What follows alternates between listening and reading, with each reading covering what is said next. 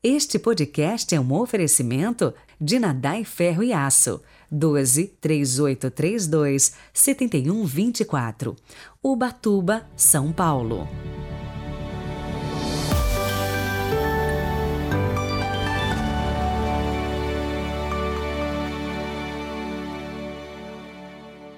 Olá, sejam muito bem-vindos a este sábado 28 de maio de 2022. Espero que esteja aí tudo bem com você e que a graça do bom Deus te acompanhe durante todo este dia. Rezemos.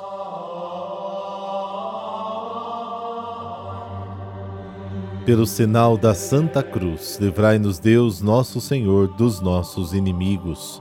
Ó Deus, inspirai aos nossos corações a prática das boas obras, para que, buscando sempre o que é melhor, vivamos constantemente o mistério pascal Amém.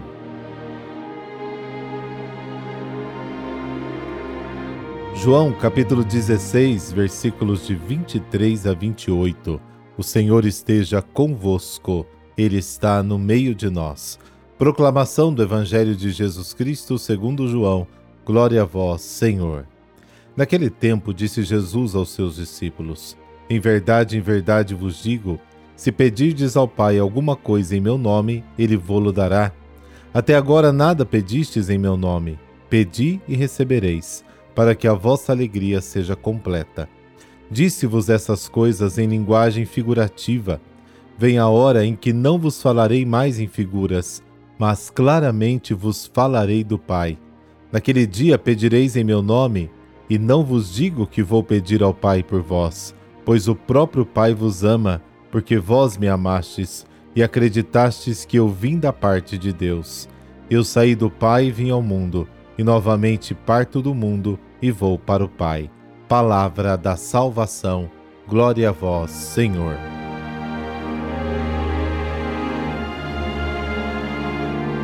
A meditação de Jesus conduz os discípulos ao Pai.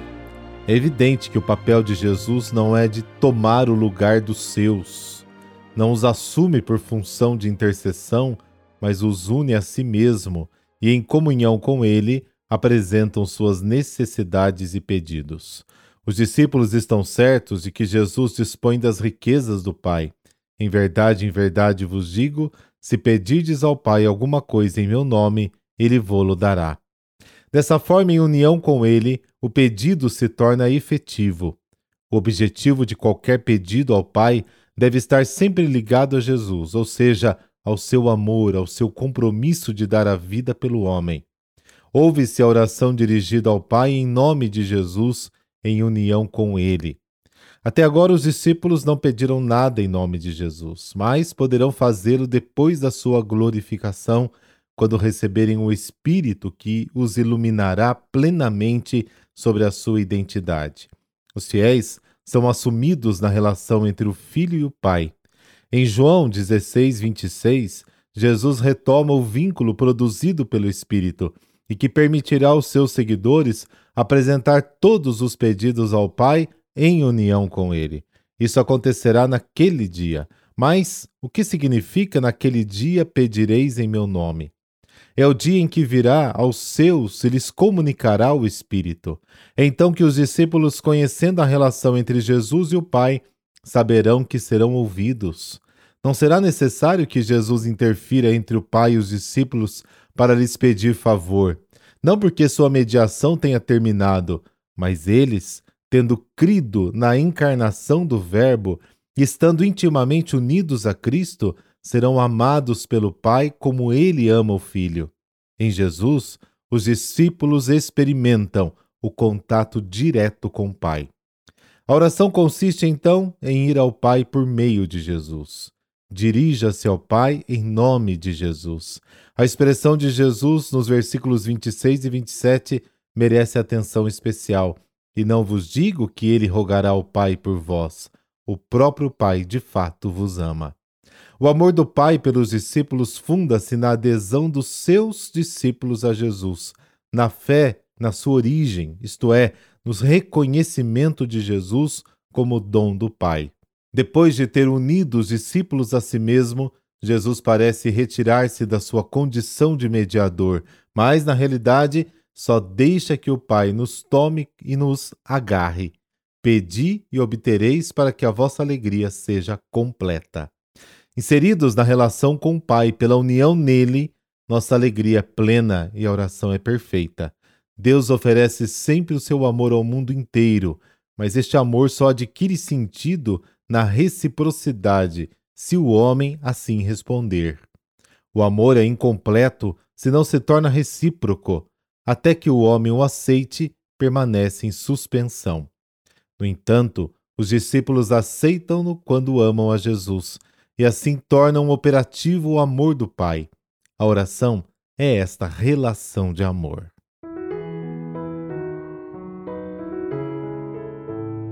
São Germano de Paris, ele nasceu em 496.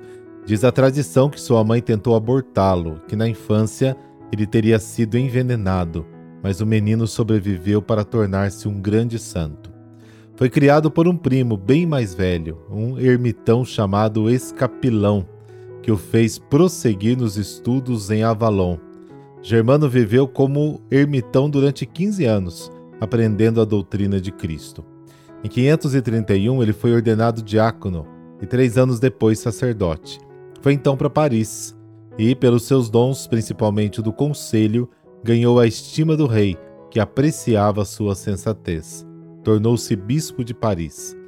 Germano era pródigo em caridade e esmolas, dedicando ao seu rebanho um amor incondicional.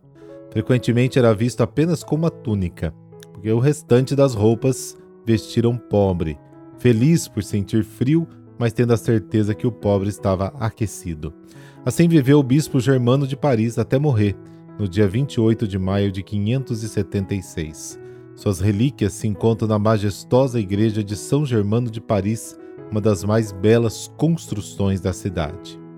Ó Deus, que aos vossos pastores associastes São Germano de Paris, animado de ardente caridade e de fé que vence o mundo, dai-nos por sua intercessão perseverar na caridade e na fé, para participarmos de sua glória.